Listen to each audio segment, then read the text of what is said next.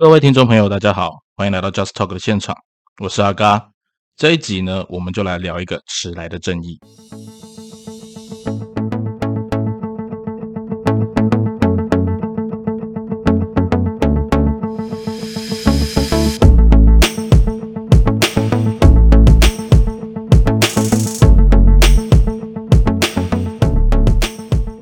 说是迟来的正义呢，其实是关于这两天。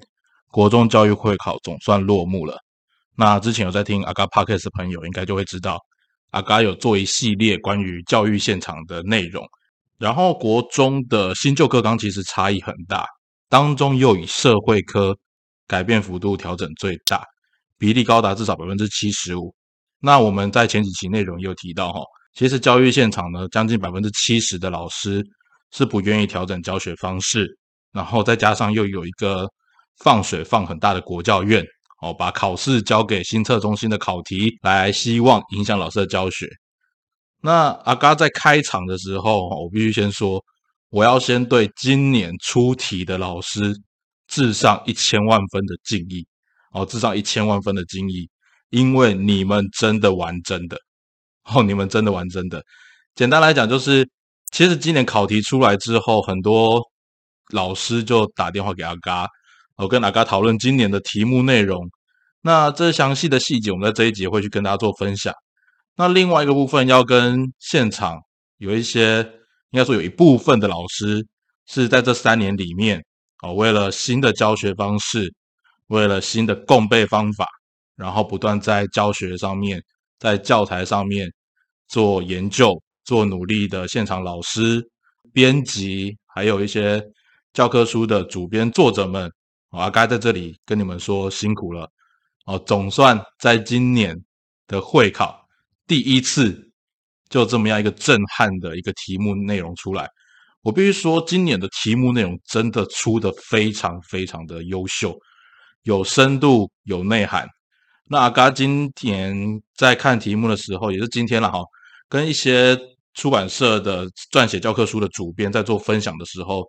他们也告诉阿嘎说，其实他们很佩服今年出题的老师，因为他们出题的方式还有出题的内涵，真的可以有哦，称得上是国家级的标准。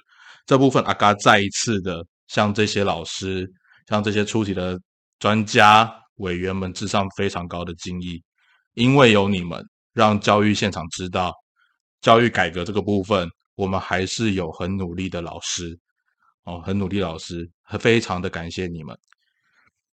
那前面讲完这部分，其实阿嘎已经简单跟大家分享一下我今天接到的一些电话的一些内容。那这里面其实阿嘎今天哈，应该说从昨天考完试到今天，陆陆续续大概接到十几位老师，或者是呃教科书的编辑啊、主编啊、作者跟阿嘎的一些交流。那这里面不外乎几个很大的重点哦。第一个是先跟大家分享，是所有的人都看到特纲的改变。教学教法的改变，社会科之所以调整这么大，不是没有道理。那听众朋友，其实如果你们这几天有可以去关注的话，也会看到新闻媒体的报道，很明显告诉你一件事情：社会科不是贝多芬。哦，社会科已经不再是一个贝多芬的学科。在今年的考题里面，其实非常强调阅读理解。那不否认的是，其实国英数字包含社会。阅读理解都变成一个很重要的基本能力。那今年在社会科更是如此，在社会科更是如此。怎么说呢？我们先从几个形式上的面向来看，今年社会的考题从六十题变成五十四题，题数变少，但是很多学生出考场的时候反应是写不完，反应写不完。另外也反映题目好像有点难，看不太懂。那今年在社群媒体上面，很多在研究教材或者是在现场留意新纲改变的老师也分享到，今年的题目其实非常够水准。那阿嘎今天其实把所有的题目做完了一遍，然后也相关的解析也完成了。那我必须说，在今年其实做题目的过程当中，我做了时间总共花了大我阿嘎个人本身花了四十八分钟。那考试时间是七十分钟，那我花了四十八分钟。那比较侥幸的是，我刚好不小心全对。那这个全对的部分，不是代表说阿嘎很聪明，阿嘎很厉害，而是在于说这里面的答题其实可以从题目的阅读理解，把选项上面做一个挑答的一个策略。其实我今年呢，我自己试着看看，有一些学生可能常会犯错题目，会把它标出来。但更重要的一件事情是我发现，其实你题目看得懂，你光用删去法，你都找得到正确答案。你用删去法找到正确答案，所以表示一件事情哦，今年的题目其实重点是在学生能不能够把资料做比对。那我们前面说到，今年的考题，它很明显告诉大家，社会科不是贝多芬，那社会科是什么？社会科回到了它最原始的学科本质，叫做。解决生活中问题的能力，解决生活中问题的能力这件事情非常的明显，不管地理、历史还是公民，哦，其实统称来讲，我觉得它今年更大的一个趋势叫做跨科同整，把社会科解决生活中遇到问题的能力，因为今年有太多的题目在问你为什么，有太多的题目在问你，所以接下来该怎么做，甚至有些题目是问你说，那这个地方比较合理的策略会是什么？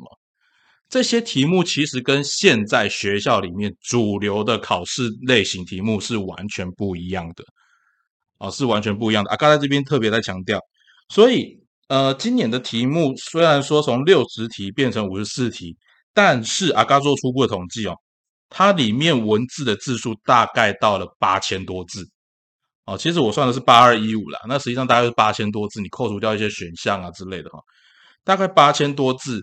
所以，其实学生在阅读上面的能力是非常非常重要的。应该是说，阅读变成一个基本答题的一个基本配备。学生如果连阅读的能力都没有办法的话，那其实跟题目完全跟不上的。那再来第二件事情是，社会科除去了贝多芬之后，它的题目本身，我觉得题目本身的难度并不难，它考的概念不难，但知识点绝对不是你把三家。课本全部挖空填空，你就可以拿高分的。这个地方是阿该要跟大家分享的哈。呃，通常考前一个月，过去的社会科老师，包含今年很多社会科老师是把国中三家，因为我之前说过，国中就三家教科书嘛，三家教科书的内容全部统整在一起，然后挖空填充，把中把一些基本的概念跟核心知识点挖空，让学生去填，叫他们背起来。今年你用这个方法在复习的老师，你完全抹杀了你学生最后冲刺社会科的一个能力，你浪费了他的时间，你间接了谋杀他一个阅读社会科的生命。我讲的不客气是这样，为什么？因为其实课纲很早就告诉你，社会科谈的是应用、理解、分析，还有提出解决策略。好，提出解决策略。阿嘎在这一集里面一定要提到一个很重要的事情哦。其实国家的教育政策，他当写在课纲里面的时候，除了不争气的国教院在审查阶段让他放水，说什么让会考还你公道，OK，会考就算还公道了。可是问题是，接下来这过去这三年里面，老师的教学、学生的学习，浪费了多少时间？阿嘎在这边就不不客气的直接批评了啊！现在的市场上面就是有一家的版本跟老师宣称他都不用改变，所以多少老师以为这个不用改变的模式就是接下来国家考试也可以接受的模式，而这个模式又占了市场上最大多数，所以今年阿嘎很在这边很直接的告诉你，今年国中会考最关键的科目就是社会。很多学生国英数字表现可能跟原本预期一样，但是滑铁卢会滑在社会科，因为现场很多老师根本就不会教社会，这件事情是事实。阿嘎今天在接到很多老师的电话回馈里面，其中有一通让阿嘎印象很深刻。这一通电话里面，这位老师他在过去三年跟阿嘎在对于教材教法还有教学改变的这件事情上面，他常常用一些比较我们说比较保守的方式跟阿嘎做讨论。他认为知识点就是那些绝对该背的一定要背，该记的一定要记，反正脱离不出这些内容。但是你看到哈，今年假设你是背知识点的，我可以告诉你，今年会考的题目里面有太多的内容，你在三家的课本都翻不到，在三家的课本都翻不到，可是概念都找得到。哦，文字找不到，但概念都找得到。这是反映了什么事情？大家还记不记得你以前怎么读社会科的？老师是不是叫你把课本打开，画重点，然后文字一二三，标题标上去，画线画完，社会科背完读完，就这样结束了？过去是不是这样读？阿嘎在新纲的时候就跟很多老师提了，社会科读法不应该是这样。为什么？因为你在现实生活中你会遇到的问题太多了。其实社会科在真实的学习历程里面，它是跟我们生活紧密相关的。我举个例子来讲，像在今年社会科考题里面第八题，他问了一个考古遗址，同一个文化层出了四种石器，哪一个是最新的来做判断？其实它重点是你只要找到最新的那一个来做一个依据就好。它跟你本就不需要去背台湾有多少史前文化的内容，而是在于说。你要知道，人类器物，人类在发展的过程里面，它怎么样从最原始的用火打制磨制石器，然后冶铁这个过程当中，哦，中间还有个渔猎采集等等之类的。你要知道人类的发展过程是什么样，这个是需要靠理解的，它跟你死背完全一点关系都没有，它需要靠理解。那甚至在今年很多题目里面，比如说像第十二题，它很明显告诉你说，不同的生育数，哦，生育数的改变这样的趋势。未来该国政府该采取何种做法？这些跟未来有关的，这些都非常生活式。你在现实生活当中，你可能看到的图表资讯，你去政府公开资讯网，你都可以看到的趋势。这个地方对国中生来讲，他有没有办法做一个简单的分析？未来国家应该怎么做？这些都是很简单的分析能力。而在课本当中，这不是你死背就背得出来的。那甚至在今年的题目当中，阿嘎发现哈，像那个。天妇罗啊，日本天妇罗料理入题，其实它考的是一个概念，是假设你把天妇罗这个东西什么时候传进日本的，这个东西你要放在课本里面写。我跟你讲，三家没有一家有写啊。如果说你啊，因为考题考这个，所以三家未来把这东西放进去，我也必须说三家的编辑或者是编辑主管脑袋有洞，因为未来会考可以给你出太多这样子类似的概念，但是它相关的发展内容脉络全部都帮你写在题干里面了。所以学生能不能在看到资料的时候？提出合理的分析跟判断这件事情，反而是我们在社会科里面所需要具备的能力。那地理很明显就是技能上面的操作，而在历史的史料分析、公民的议题判断以及政策的思辨，这个逻辑，阿嘎在过去的三年里面跟非常多学校老师讨论到这一块，但是很多学校老师告诉我不可能。而今年阿嘎很开心的在这里告诉大家。他就是这样，哦，他就是这样。那我今天在跟一些老师在对话的过程里面，前面阿嘎说到哈，有一个老师这三年跟我杠了很久的，过去两年跟我立场真的不一样。今年考完试之后，他跟阿嘎借了十分钟，他跟阿嘎讨论到一件事情，电话一打开，他跟我说，虽然不愿意承认，但是你是对的，哦，你是对的，会考真的玩真的，国家也真的玩真的。不过呢，因为我还有两年就要退休了。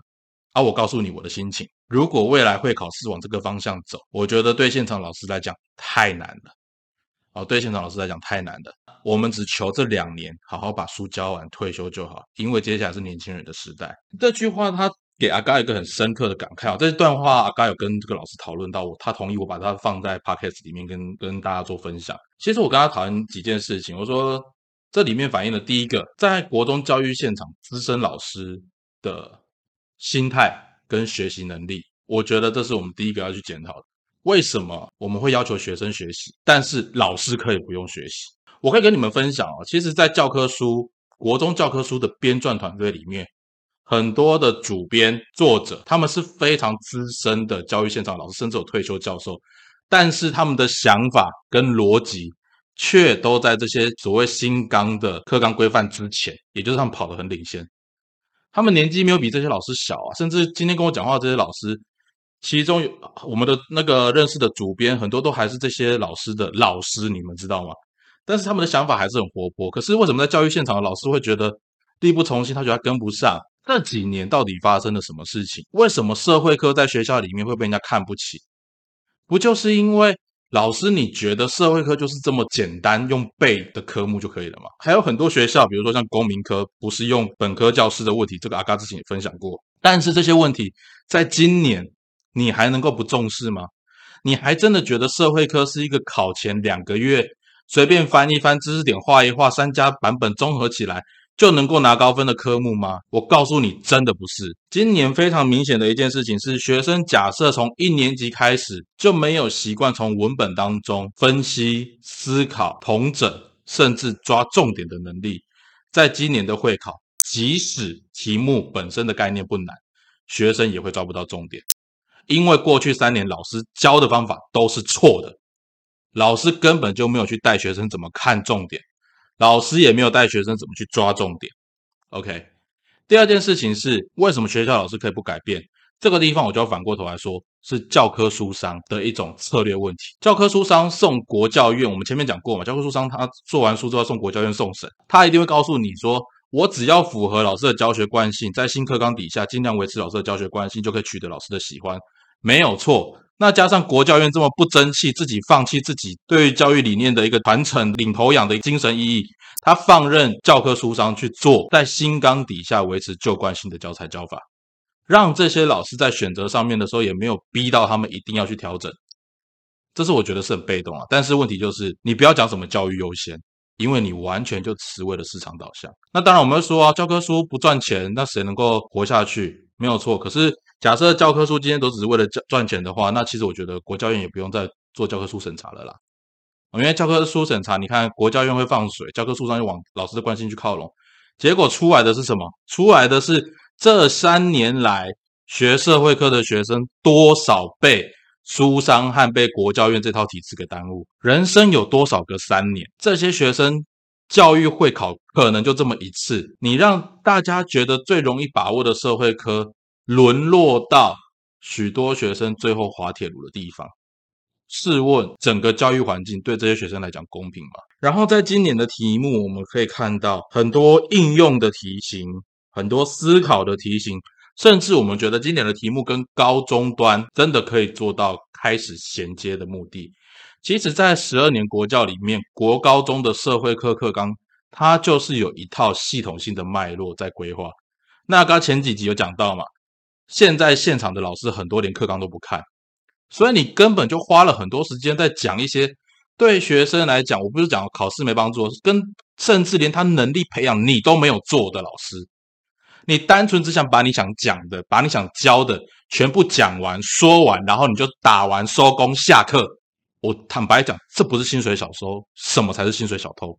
你凭着你拿的国家的公饭碗不备课。不去准备学生真正该培养的能力，用你方便的方式、便宜形式，导致让你受教的学生跟着你学习的学生，在这三年来对社会科留下的印象是什么？是一片空白，是一片挫折，是一片难过、伤心的回忆。因为当他拿到会考的时候，他发现干老师我饿诶，让我好好课，喜欢咱们鬼课不赶快？为什么？我这三年我做错了什么？今天阿嘎有一些学生哦，就是也打电话给阿嘎聊天，他都说阿嘎还好，最后我们那段时间我们花了一些时间用你给我们的讲义，我不是卖讲义哈，但是我跟你讲，就是拿阅读文本，我讲白点，我就拿阅读文本让学生去操作，请他们用现场老师最不喜欢的开放式的方法，把重点截录用手写下来。为什么不用选择题？因为当你用手写，学生才会自己去抓重点，把它写下来会增加他的印象。而开放式题型这个东西，在国中的课本跟习作，国教院就是如此规范。只是现场很多老师会告诉你，我没时间讨论，我没时间批改。对我来讲，批改很不方便，所以要求教科书上做封闭式题型的版本，给他们做方便批改。这个有没有错？我可以告诉你，这是国教院的配套的问题。可是以教学逻辑来讲，开放式题型给学生写又怎么了？你说啊，问的好习惯的不好写啊，啊，你给我一个开那嘴时间被写，一太瞎爱糊。老师，学生不就是因为不会才会是学生吗？学生不就是因为他不会，他需要学习，所以你的引导、你的教学才有价值吗？怎么今天反过头来啊？因为学生不会，所以我就不用这么做。这到底是你在体谅学生，还是你给自己一个方便、逃避、不负责任的理由？啊，刚还有印象哦。之前我在台南的某一所国中，我去学校讨论的时候，跟老师讨论阅读文本，因为老师跟我讲说，这么长的阅读文本，学生怎么可能看得下去？然后就抓了一个，他现场真的立刻抓了一个小女生过来。你看这，问这还是个遐尼啊戆，要给你看下大片的文章，一看就得困去呀。老师，会考会因为你学生不会读书、看不懂文字就不考吗？今年的文字量多少？我现在看到题目的时候，我其实都还想说，当年他抓来的那个学生，今年考试会是什么样子？老师，到底是你放弃了学生，还是你从一开始你就不打算把学生给教好？其实我觉得社会科这个转变是值得大家一起来思考的。今天那个我刚刚分享到的那位老师，他也跟我讲说，他说还有两年要退休，他可能在选书上面，他还是会选一个过去或内容上对他比较友善的版本。可是学生的部分，他也只能说，呃，期待新的老师去努力。这其实很悲哀啊！我不否认，今年教育会考完之后，很多老师可能心态上面开始慢慢注意调整，但他还是觉得，假设我可以用不变的方式继续教，那就先这样教吧，因为我拿的是铁饭碗，因为我拿的是铁饭碗。各位有这种心态的老师还有很多，可是如果听阿嘎这一集的。听众朋友，你现在是家长，或者是你身边有读国中的孩子，甚至读高中的孩子，你可以想想看，你要让你的孩子到学校面对的社会科老师是这种样子吗？今天其实有另外三四间补教业的老板打电话跟阿嘎呃聊天，希望阿嘎有机会去他们补习班分享一下社会科的准备跟会考趋势。这里面其实我很不客气的讲一句话：以前谁补习在补社会啊？以前谁补习在补社会？可是过去的社会科的确它就是贝多芬，所以它不需要补。可是现在的社会科理论上来讲，你只要有办法带孩子去思考，你带孩子去阅读资料，带孩子去分析资料，培养他面对问题、解析问题、思考问题的能力，其实孩子的社会科一样可以不用补习。但是因为学校老师做不到，所以补习班才又有了市场。这件事情非常的讽刺。十二年国教那时候号称素养出来，补习班补不了素养。对，补习班可能教不了素养，但是补习班永远知道考试的趋势在哪里。而现场现在最可悲的事情是，老师就算看到的考试趋势在哪里，但是他告诉你我办不到，而且我也不愿意改变。为什么？因为我已经有一张铁饭碗在这里。今年的国中教育会考，他要学生做简单的思辨，做简单的资料分析。而我可以在这边跟各位听众朋友分享，很多老师连怎么思考他都不会，他那颗脑袋多久没动了？他那颗脑袋多久没想了？甚至今年会考出来之后，你相不相信？还是有一批老师告诉你，他只是今年没出来而已，明年那些背诵性的题目还会再出来的。接下来还有补考，补考一定还会很多背诵性题目会出来。你信不信？我们就看着办，我们就看着办。老师有太多的理由告诉自己可以不用改变，因为他们已经不用改变习惯了。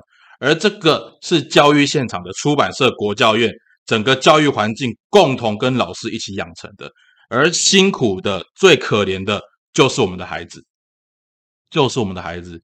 我刚刚前面在这一集开始的时候，我说我对一些有理想的老师，在教育现场不断努力精进老师，我给予最高的敬意。可是我可以告诉各位，这些老师在台湾还是少数。如果你的孩子或你身边的青少年，他们学校有这样的老师，我请你们可以去多跟这些老师接触。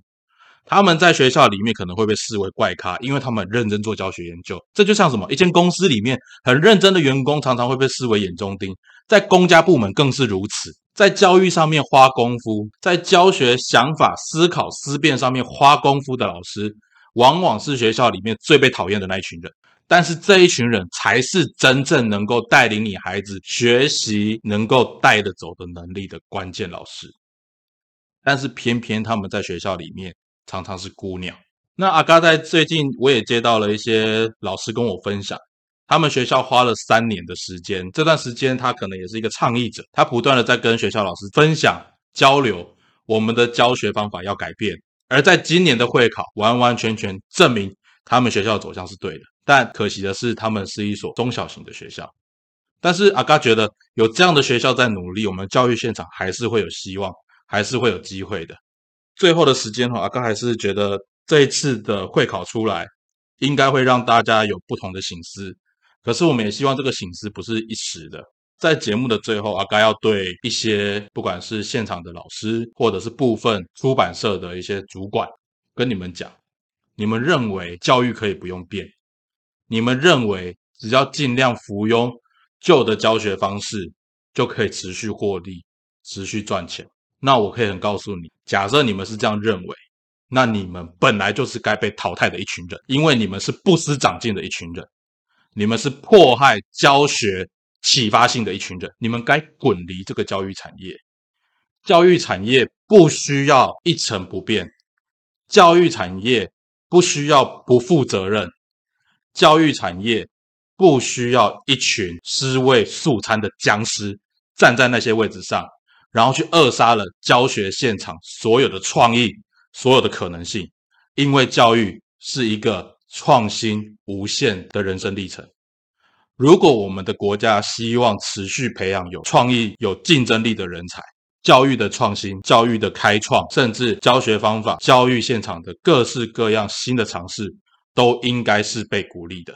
最后，阿嘎希望在这一集的分享，我们可以让更多的人一起关注教育现场的改变。阿嘎还是在对现场那一些努力为教学努力的老师、家长、教科书业的编辑，甚至是今年新测中心所有出题的老师，说一声谢谢。教育有你们真好，我们今天就分享到这边，下次再见，大家拜拜。